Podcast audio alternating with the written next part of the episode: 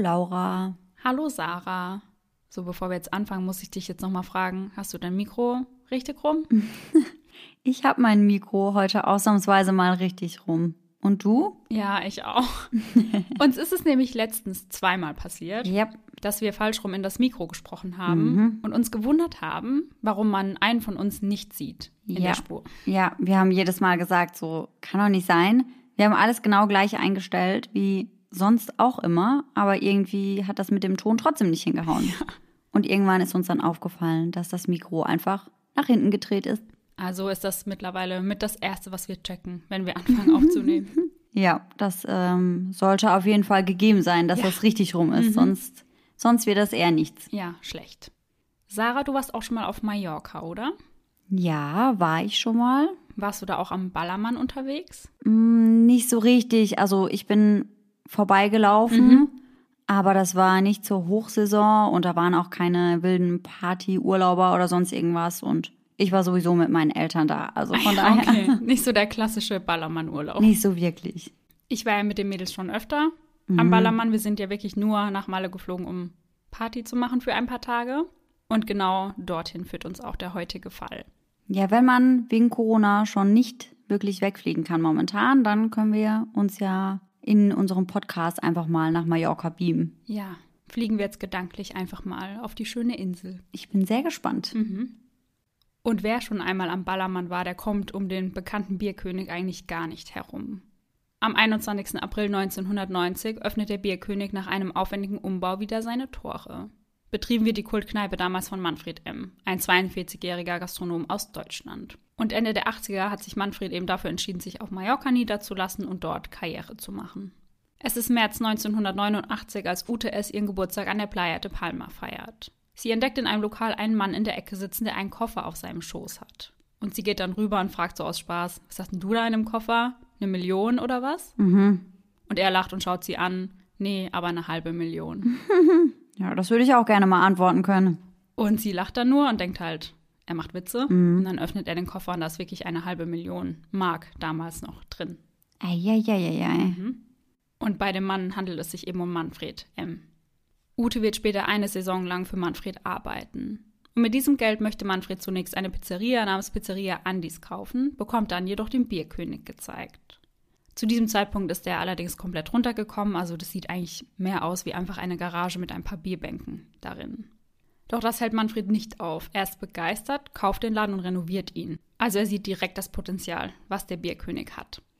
Und er ist es dann auch, der den Bierkönig groß und erfolgreich macht. So wird der Bierkönig zum umsatzstärksten Betrieb an der Playa de Palma. Pro Tag werden dort 80 Fässer Bier an insgesamt 3000 Plätzen ausgeschenkt. Und das macht den Bierkönig zum größten Bierlokal Europas. Bereits in Deutschland ist Manfred M. mit seinen Geschäften sehr erfolgreich, betreibt dort unter anderem einen Weinkeller, ein Restaurant und ein Hotel. Er ist der geborene Geschäftsmann. Er führt ein sehr wildes Leben bis zu dem Tag, als er seine zukünftige Lebenspartnerin in einem Club in Frankfurt trifft. Die beiden haben einen Altersunterschied von knapp 20 Jahren, aber das stört die beiden nicht wirklich. Sie verlieben sich und bekommen im Jahr 1989 einen gemeinsamen Sohn, Patrick. Für Manfred ist Patrick allerdings schon das dritte Kind, also er hat aus vorherigen Beziehungen schon zwei Mädchen bekommen. Mit seiner neuen Freundin eröffnet Manfred dann in Frankfurt eine Apfelweinwirtschaft und einen Imbiss. Im Jahr 1990 zieht die kleine Familie dann nach Mallorca. Von Freunden wird Manfred als gutmütig und zurückhaltend, ja fast schüchtern beschrieben, was eigentlich so gar nicht zu der Welt am Ballermann passt. Ein Mann, der auffällt, in seinen bunten Hemden und abgetragenen Hosen. Aber seine Kollegen von der Schinkenstraße haben hingegen ganz andere Worte für ihn übrig. Er sei hart, aufbrausend und ungerecht, würde seine Mitarbeiter sowohl schlecht behandeln als auch schlecht bezahlen, wenn er sie denn überhaupt bezahlt. Die Rede ist von sieben Mark die Stunde bei einem Zwölf-Stunden-Tag. Ein Kellner aus der Schinkenstraße zeigt ihn sogar einmal wegen Körperverletzung an. Noch dazu ignoriert er immer wieder die Sperrstunde. Für seine Gäste geht die Party immer weiter.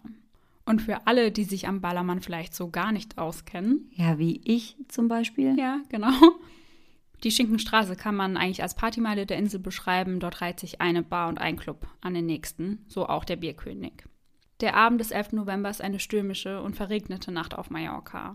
Passend zu dem Verbrechen, welches sich hier in wenigen Stunden abspielen wird. Es ist der Morgen des 12. November 1997, der die ganze Insel in Schockstarre versetzt. In einer Finca in Saranyasa auf Mallorca werden gegen 8.03 Uhr Leichen entdeckt. Und diese Finca befindet sich rund 20 Kilometer von der Hauptstadt Palma entfernt und auch nur so 10 Minuten vom Bierkönig. Die drei Leichen wurden alle mit Schüssen aus Kleinkaliberpistolen getötet. Und bei den drei handelt es sich um Manfred, seinen achtjährigen Sohn Patrick und seine Mitarbeiterin Claudia L. Ich finde das immer ganz, ganz, ganz schlimm, wenn so junge Kinder irgendwie auch mit unter den Opfern sind. Ja, total. Also ich meine, klar, es ist bei jedem Einzelnen schlimm, aber ein achtjähriger Junge, was, Ja. was ist der Grund dafür, frage ich mich. Und ich finde auch die Art, wie die Morde begangen wurden. Also der Sohn wurde auch im Schlaf erschossen. Mhm. Also einfach ganz kaltblütig. Ja, ja. Gefunden werden die drei von Ilse K., die für die Papageienzucht von Manfred zuständig ist. Und mit ihr sind übrigens noch zwölf andere Angestellte für die Papageien zuständig. Denn Manfred hat auf seiner Finca oder auf seinem Anwesen über 2000 Papageien. Okay, das ist heftig. Ja. Manfred und Claudia liegen Kopf an Kopf im Bürotrakt im Erdgeschoss. Der achtjährige Junge im Elternschlafzimmer im Obergeschoss. Die Hände von Claudia und Manfred sind am Rücken gefesselt. Manfred und Claudia wurden durch je zwei Schüsse in den Nacken getötet. Es gleicht einer Hinrichtung. Patrick wurde mit zwei Schüssen in die Schläfe getötet. Der Todeszeitpunkt wird auf ca. 0.30 Uhr geschätzt und laut den Rekonstruktionen der Polizei sei der Achtjährige als erstes getötet worden. Anschließend gingen die Täter in den Bürotrakt. Dort besprachen Manfred und Claudia eben gerade die Futterpläne für die Vögel. Claudia ist gelernte Landschaftsgärtnerin und ist gemeinsam mit ihrem Mann auf die schöne Insel gezogen. Es wird vermutet, dass Claudia für die Lebensgefährtin von Manfred gehalten wurde, weil beide auch blonde Haare hatten und wohl eine ähnliche Statur.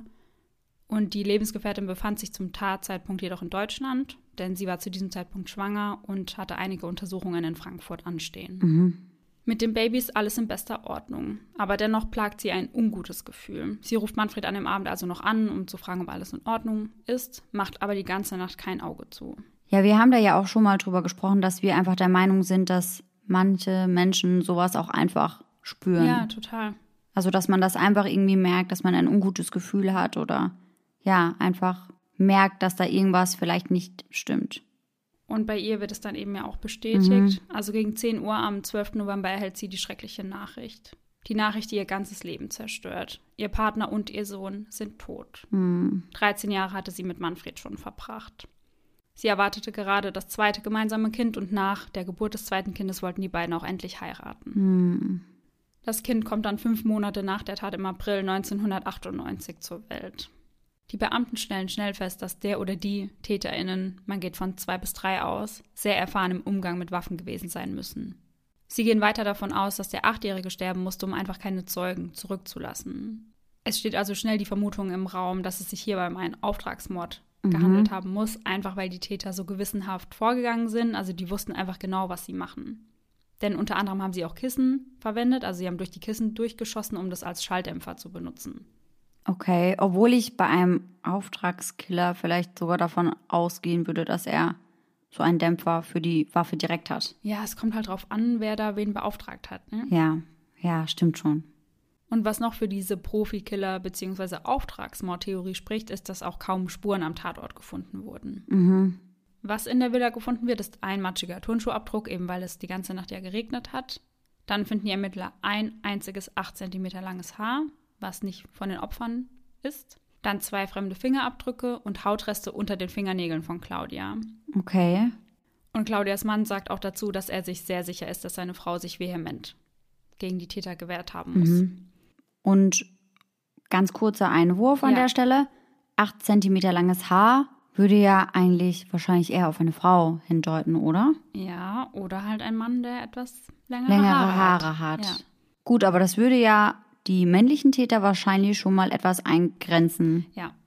Aber gut, kann man wahrscheinlich trotzdem noch nicht ganz so viel mit anfangen. Nee, und die DNA-Spuren, die ergeben auch keinen Treffer in der Datenbank. Mhm. Ja, das wäre meine nächste Frage gewesen. Was ich aber auch noch dazu sagen muss, wenn es denn ein Auftragskiller war, Ja.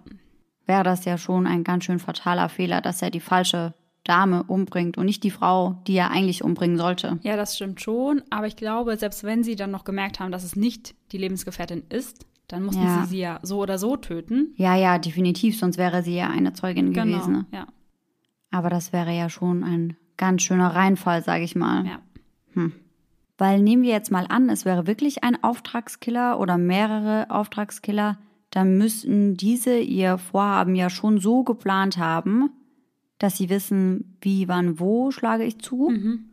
Und dann dürfte ihnen doch nicht entgehen, dass die Frau nicht mal im Land ist. Aber es kann natürlich auch sein, dass es nur um Manfred selbst ging und die anderen beiden einfach, sage ich mal, ein Kollateralschaden waren, dass die dann beseitigt werden mussten, dass keine Zeugen zurückbleiben. Ja, könnte, könnte auf jeden Fall sein.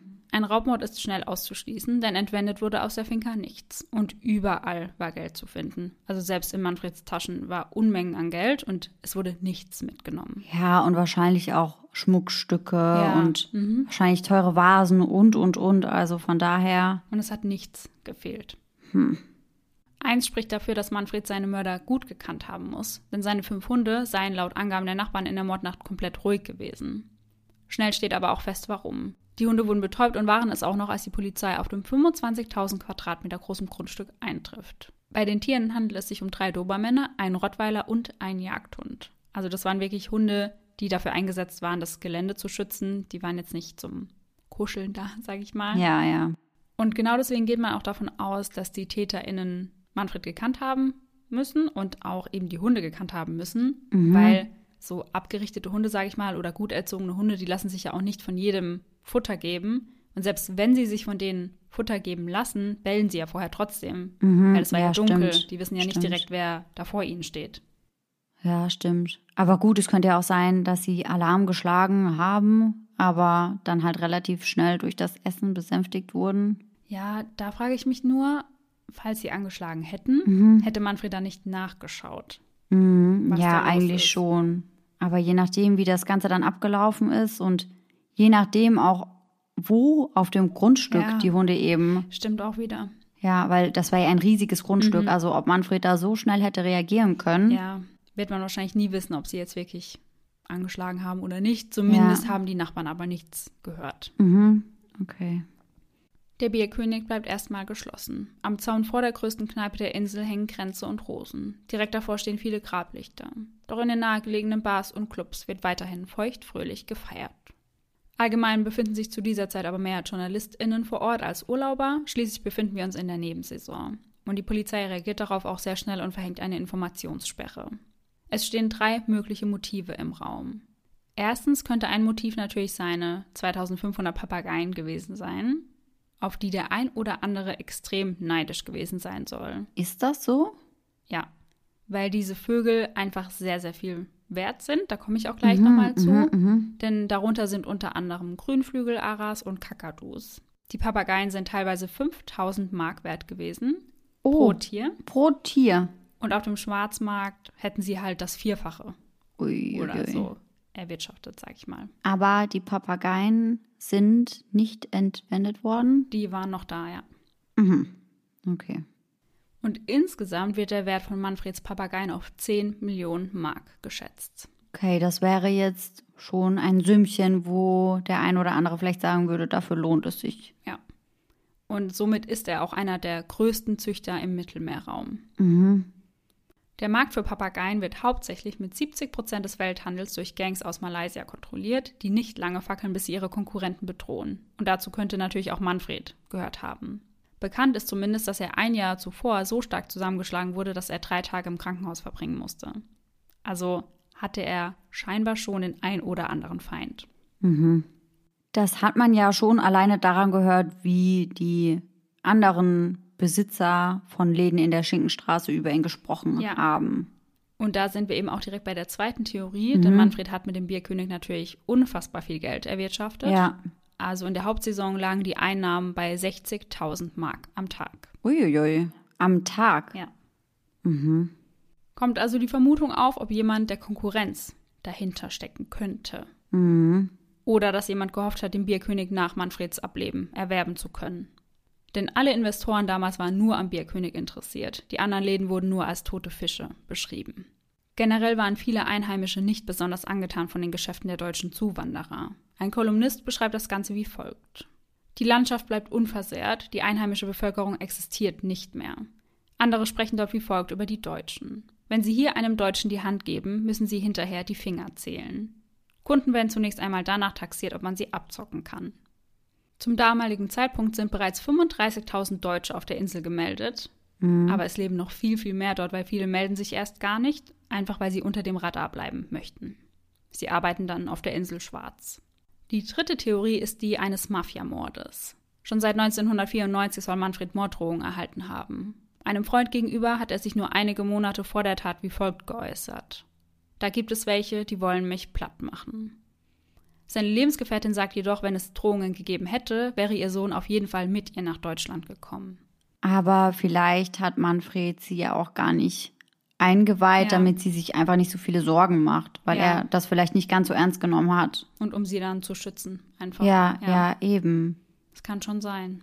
Denn auch eine Sicherheitsfirma gibt an, dass Manfred bedroht wurde. Er habe am Nachmittag des 11. November bei ihnen angefragt, er wolle ehemalige Elitesoldaten zu seinem Schutz einstellen. Und der Stundenlohn dieser Soldaten lag bei 350 Mark. Da muss das ja schon einen ziemlich guten Grund gegeben haben, warum er so viel Geld ausgeben mhm. würde. Das macht man ja nicht ohne Grund. Ja, eben. Zu den Mitarbeitern der Firma soll er Folgendes gesagt haben. Ich muss seit Jahren Schutzgeld zahlen, aber jetzt werden die Drohungen immer massiver. Ich mag nicht mehr. Als das Haus von Manfred und seiner Familie durchsucht wird, entdecken die Beamten im Kinderzimmer einen Safe. Der Inhalt eine Million D-Mark in 1000 Markscheinen. Und das lässt natürlich schnell Spekulationen über andere Geschäfte entstehen, denn wer zahlt sein Bier oder seine Bratwurst im Bierkönig schon mit einem Tausender? Niemand. Mehrmals verkauft Manfred ein Lokal namens Konfetti an unterschiedliche Interessenten. Und die müssen ihm scheinbar so viel Geld für die Einrichtung und alles zahlen, dass sie zum Teil noch vor der Saisoneröffnung pleite sind, weil sie einfach keine Einnahmen generieren können. Und so kann man sich natürlich auch Feinde machen. Die Beamten können aber für keine der genannten Theorien irgendwelche Spuren oder Indizien sichern. Ein Freund von Manfred, Sven M., äußert sich auf der Trauerfeier wie folgt. Freunde, die nie Freunde waren und Bekannte, die ihn nie kannten, haben sich vor Fernsehkameras gestellt mit Aussagen, die sie besser gelassen hätten. Ihm steigen die Tränen in die Augen. Die Trauerfeier muss ohne die Verstorbenen in einer Kirche neben der Schinkenstraße stattfinden, denn die Verstorbenen sind noch nicht für die Beisetzung freigegeben. Insgesamt nehmen 300 Menschen an diesem Tag Abschied. Es wird Time to Say Goodbye und My Way gespielt, welche die traurige und betrübte Stimmung noch unterstreichen. Sven und Manfred hatten sich auf Mallorca kennengelernt und Manfred hatte ihn als seinen Koch im Bierkönig eingestellt. Also Koch, mehr oder weniger. Also der war halt dann für die Bratwürste, sag ich mhm. mal, zuständig. Ja, ja. Später wurde er dann sogar zu seinem Geschäftsführer. Die beiden haben ein sehr inniges Verhältnis und sind sich in vielerlei Hinsicht sehr ähnlich. Beide sind einfache und bodenständige Männer. Viele Freunde hatte Manfred auf der Insel nicht. Sven M. wird im Frühjahr 2007 dann festgenommen und verhört. Die Polizei hatte sein Telefon abgehört und sie wollen so gehört haben, wie Sven mit dem Mord an Manfred geprahlt habe. Doch Sven kann ein Alibi vorweisen und wird schnell wieder laufen gelassen. Zeugen können bestätigen, dass er am Abend der Tat in einem weit entfernten Einkaufszentrum unterwegs war. Einige Jahre nach dem Tod von Manfred beginnt Sven eine Beziehung mit dessen Lebensgefährtin. Die beiden bekommen eine gemeinsame Tochter, trennen sich dann aber kurz nach der Geburt. Als Andrea B. in Deutschland von den Morden hört, wird sie unruhig. Sie möchte mit der Kripo sprechen. Gesagt, getan. Sie fliegt nach Mallorca und spricht mit den Beamten. Doch um was es genau bei diesem Gespräch ging, darf sie nicht erzählen. Andrea hatte als Tänzerin im Bierkönig gearbeitet und war eng mit Manfred befreundet. Mhm. Vielleicht wusste sie also tatsächlich etwas. Am 2. Juli 1998 fliegt sie erneut auf die Baleareninsel, möchte den zweiten Geburtstag ihres Sohnes gemeinsam mit ihrem Ex-Partner feiern und der lebt eben auf Mallorca. Dann verschwindet die damals 31-Jährige spurlos. Mm -mm. Ehrlich? Ja. Ihre Mutter meldet sie dann am 12. Juli 1998 als vermisst. Seitdem gibt es kein Lebenszeichen mehr von ihr, kein Anruf, kein Brief, nichts. Wusste sie wohl zu viel über den Dreifachmord und musste aus dem Weg geschafft werden? Ihr Ex-Freund zumindest vermutet das. Sie habe intensive Kontakte ins Rotlichtmilieu gehabt. Der Bierkönig wird währenddessen an zwei Brüder verkauft. Der Nachlass von Manfred soll an seine drei Kinder gehen. Geschätzt wird das Vermögen auf 20 Millionen Mark. Und was an dieser Stelle sehr wichtig war, war die Frage, ob Patrick tatsächlich vor Manfred gestorben ist. Denn sollte das nicht der Fall gewesen sein, hätte auch der verstorbene Sohn einen Erbanspruch gehabt. Der in diesem Fall dann natürlich auf die Mutter übergegangen wäre. Mhm. Laut dem Richter seien die beiden aber gleichzeitig gestorben und so verliert Patrick seinen Erbanspruch. Nach einem Streit um das Erbe mit den erwachsenen Töchtern Manfreds kann seine Lebensgefährtin das Erbe für ihren gemeinsamen Sohn sichern. Die Asche von Manfred und seinem Sohn wird im Meer verteilt. Es vergeht kein Tag, an dem Manfreds Lebensgefährtin nicht an ihn und ihren Sohn denkt. An den Geburtstagen der beiden stellt sie eine Kerze auf und geht ans Meer. Sie lebt weiterhin auf Mallorca, leitet dort ein Restaurant und ein Sonnenstudio. Sie war für kurze Zeit nach Deutschland zurückgekommen, aber Mallorca ist einfach ihr Zuhause. Der Sohn, dem es genommen wurde, seinen Vater und Bruder kennenzulernen, erfährt im Jahr 2007, was in Jena November nach 1997 wirklich passiert ist. Er hatte wohl einige Zeitungsartikel gesehen, weil seine Klassenkameraden von der Tat gewusst haben. Oh nein. Und dann hat sich die Mutter eben mit ihm zusammengesetzt mhm. und hat ihm alles erzählt. Ja, klar, muss man dann ja auch. Sie sagt aber, dass er das wohl ganz gut verkraftet hätte. Mhm. Im Jahr 2004 gibt es zumindest Antworten in einem Fall, und zwar in dem der verschwundenen Andrea B. Jetzt bin ich gespannt. Für ihren Tod war niemand anderes verantwortlich als ihr Ex-Freund. Ja, ich hatte das direkt im Kopf. Und er war so, ja, nee, sie hat auf jeden Fall da irgendwelche Geschäfte am Laufen gehabt, mhm. aber er wollte einfach nur von sich ablenken. Ja, ja, klar. Er gesteht und erzählt dem Beamten, was an jenem Tag passiert ist. Andrea habe sich mit seiner neuen Partnerin gestritten, er sei dazwischen gegangen, habe Andrea an den Haaren gezogen und dabei hätte sie sich das Genick gebrochen. Mhm, alles klar. Und nicht nur das, anschließend hat er sie enthauptet, ihren Kopf in eine Mülltonne geworfen. Und das hat er gemacht wegen was genau? Also er wollte eben die Leiche entsorgen. Mhm. Er hat dann den restlichen Körper ohne den Kopf in einer Kühltruhe eingefroren. Mhm und ihn Monate später mit einem Anker im Meer versenkt. Eieieiei. Und wie lange ist das her? 1998. Und 2004 und, wurde es dann aufgeklärt. Ja, 2004 wurde es aufgeklärt.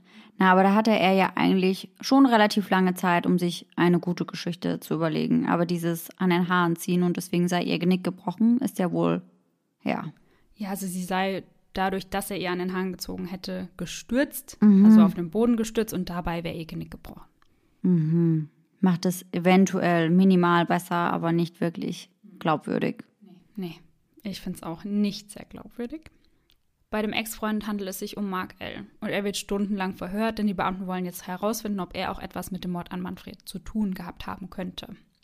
Doch das können sie ihm nicht nachweisen und er gibt das eben auch nicht zu. Also er scheint da wirklich nichts mit zu tun gehabt zu haben. Seine Tat an seiner Ex-Freundin wird als Totschlag gewertet und Totschlag verjährt in Spanien nach fünf Jahren. Und somit mhm. kommt er straffrei davon. Ich finde das heftig, dass Totschlag nach fünf Jahren schon ver verjährt ist, um ehrlich zu sein. Für ihn war es also gar nicht so schlimm, sage ich mal, dass es dann rausgekommen ist, weil er eh keine Strafe mehr fürchten musste. Ja gut, aber sein Sohn wusste dann ja schon, dass Papa die Mama getötet hat. Ja, das ist die Frage, weil er sagt dem Beamten auch, dass er möchte, dass sein Sohn das nicht mitbekommt. Okay. Er wollte das verhindern. Mhm. Wurde dann nicht drüber geschrieben, ob er es dann irgendwie mitbekommen hatte oder nicht. Okay, aber das war doch sicherlich auch in der Presse. Ja, wahrscheinlich schon. Oder würde ich mal behaupten, und dann bekommt der Sohn das ja zwangsläufig irgendwann mit. Ja, früher oder später eben. Ja.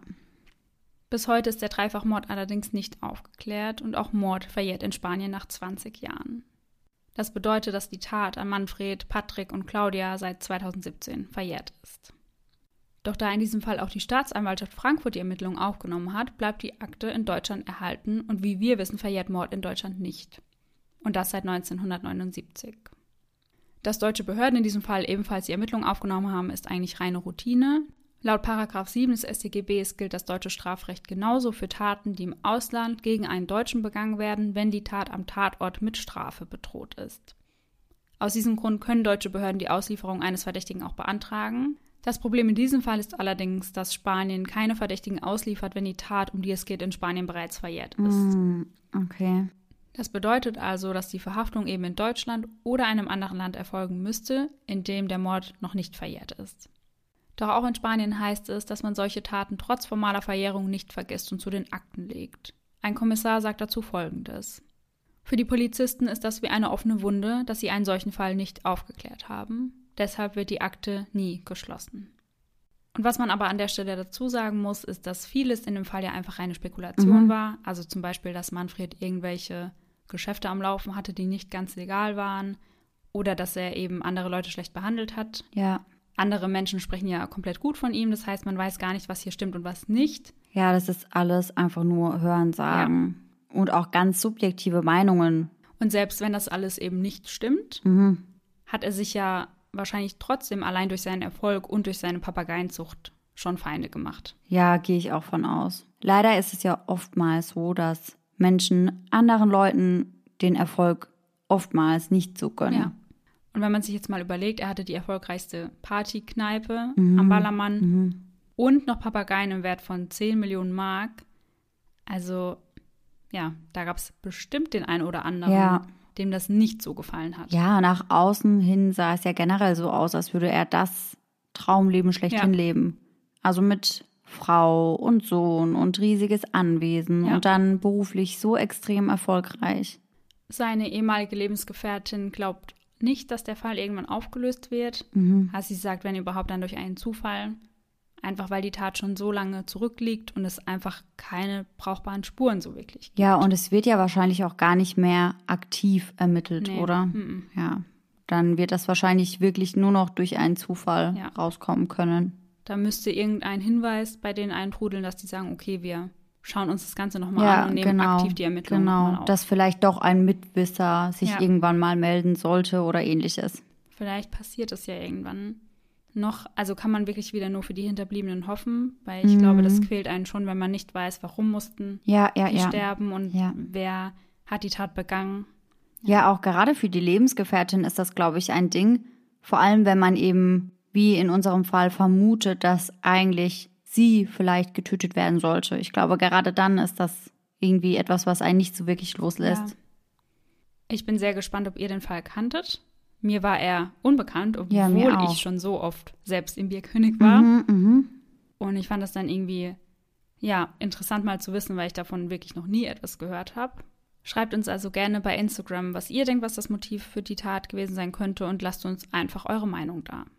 So, und damit sind wir dann am Ende unserer heutigen Folge, beziehungsweise stehen kurz vor unserer Gruselgeschichte. Yay. Denn wir haben für heute mal wieder eine Gruselgeschichte und nicht einfach eine Urban Legend, und zwar von der lieben Lisanne.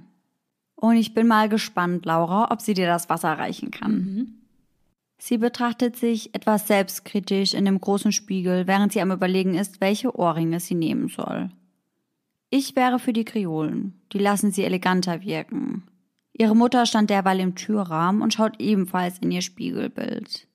Nach einem kurzen Moment schweift sie mit dem Blick ans Fenster ab. Der Regen trommelt leise auf die Scheibe. Draußen am Himmel verschwindet langsam das Morgengrau. Du musst noch den Vogelkäfig sauber machen, Elisabeth. Danach verschwindet sie langsam in der Dunkelheit des langen Flures. Lizzie schaut sich weiter an. Sie steht total auf Horror und Dämonen und ist am Überlegen, ob sie das Komm, hol mich Ritual machen soll. Oh, das klingt nach keiner guten Idee. Don't do it. Indem man, wenn man fünfmal seinen Namen in einem Spiegel sagt, von seinem bösen Ich verfolgt und getötet wird. Sie nimmt es nicht ernst und sagt ihn viermal schnell hintereinander, bevor sie kurz stoppt und dann schließlich auch zum fünften Mal Elisabeth sagt. Hören und sehen tut sie nichts. Langsam steht sie auf, bis sie plötzlich ein Klirren in der Küche hört. Doch sie glaubt, es war ihr schwarzer Kater und dieser hat nur ein Glas umgeworfen.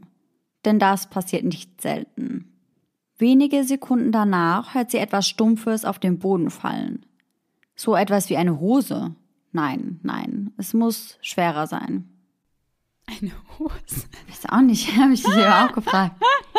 Das hört man doch nicht. Ich habe bei wirklich vielen Sachen im Kopf, wie sich das anhört, wenn es runterfällt. Bei einem Handy, bei einem Glas oder sonst irgendwas. Aber bei einer Hose, Keine Ahnung. wie hört sich das an? Wir testen es gleich mal. Wenn man was hört, dann schneiden wir euch die Sequenz ein. dann könnt ihr richtig mitfühlen in dieser Gruselgeschichte. Es könnte vielleicht ein Seil sein. Auch nicht viel besser. es hört sich an, als würde es mit etwas Metallischen an den Boden schleifen. Es kommt immer näher und näher, bis es vor ihrem Zimmer stehen bleibt. Und plötzlich die Tür zuknallt und sie von einer Hand, die aus dem Spiegel herausragt, nach hinten gezogen wird. Ab da konnte man nur noch rätseln, was mit ihr geschehen ist. Also das Ende gefällt mir wie immer sehr gut. Ja, Ich ich, finde, das kann mir auch erklären, warum. Warum nur? Und ja, mir hat die Geschichte sehr gut gefallen. Ja, also ich fand sie auch gut. Ich finde, es gibt zwei, drei Punkte, wo man vielleicht noch, naja, etwas dran arbeiten könnte mit der Hose oder mit dem Seil. Aber ansonsten fand ich es auch sehr gut. Also vielen Dank, dass du uns die Geschichte zugeschickt hast. Ja, vielen, vielen Dank dafür. Und falls ihr jemand sonst noch irgendeine coole Gruselgeschichte für uns hat, als her damit. Ja, wir freuen uns riesig. Mhm. Und wir brauchen ganz dringend neuen Stoff. Und dann würde ich sagen, sind wir jetzt am Ende der Folge angekommen. Und wir hoffen, dass ihr alle nächsten Sonntag wieder mit dabei seid. Und bis dahin schöne Träume. Bis dann. Tschüss. Tschüssi.